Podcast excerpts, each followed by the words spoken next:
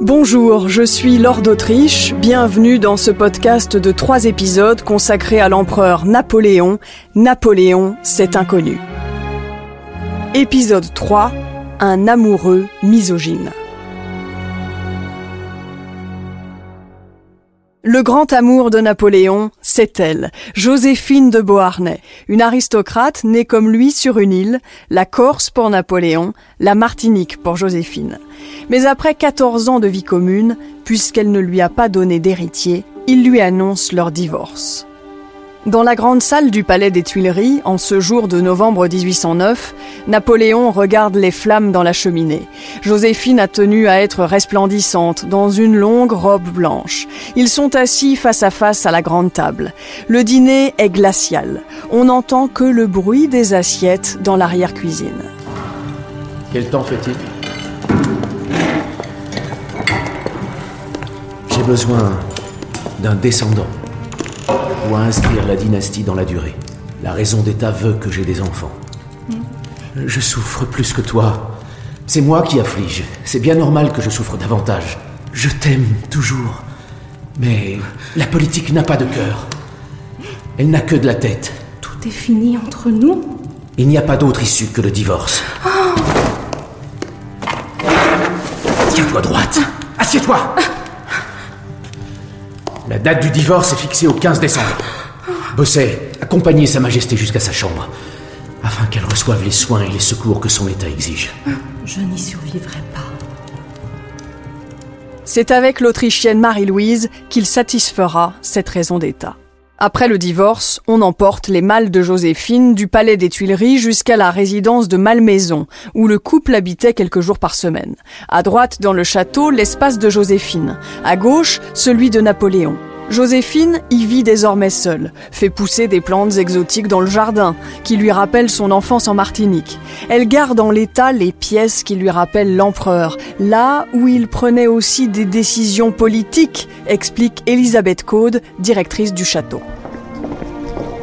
Il y a des pièces qu'elle n'a absolument pas touchées, mesurant combien ces pièces étaient emblématiques de la présence euh, de Napoléon et euh, de ces années de bonheur qu'ils ont vécues ici à Malmaison.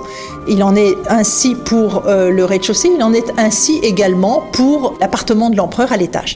Vous êtes dans la tente, la tente qui a abrité en fait un salon, une salle de conseil. Un grand nombre d'actes fondateurs ont été signés ici. Ces ministres euh, sont là et euh, travaillent avec lui pour débattre de toutes euh, les lois qui ont permis la reconstruction administrative et politique de la France au lendemain de la Révolution, c'est-à-dire toutes les œuvres fondamentales politiques du consulat.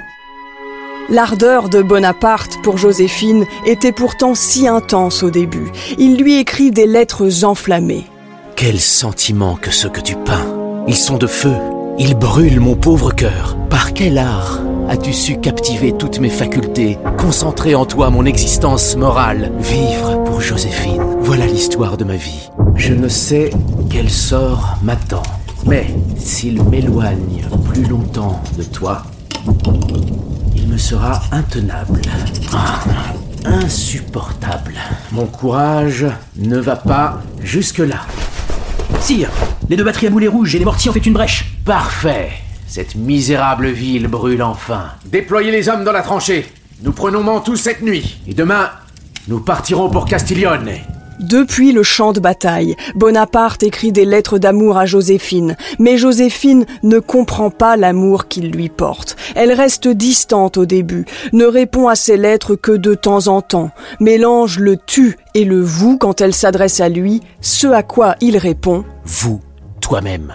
Napoléon s'enflammait déjà dans un livre qu'il a écrit à l'âge de 26 ans, une sorte de roman sentimental intitulé Clisson et Eugénie, dans lequel il se met en scène en guerrier amoureux. Clisson oublia la guerre. Il méprisa le temps où il vécut sans Eugénie et où il ne respira pas pour elle. Tout à l'amour, il renonça à la gloire. Les mois, les ans s'écoulèrent aussi rapidement que les heures. Ils eurent des enfants et furent toujours amants.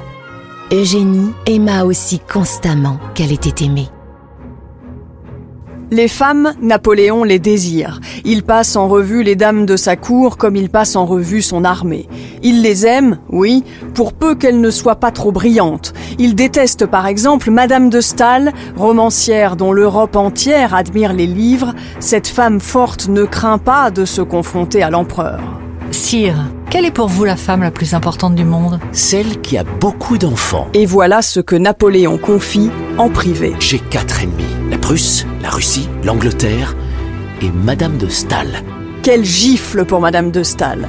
Napoléon l'envoie en exil pendant dix ans. Son ouvrage le plus important est pilonné par l'empereur. Et deux de ses livres sur la condition féminine ne seront édités qu'à titre posthume. Tant pis, elle préfère la haine à l'indifférence.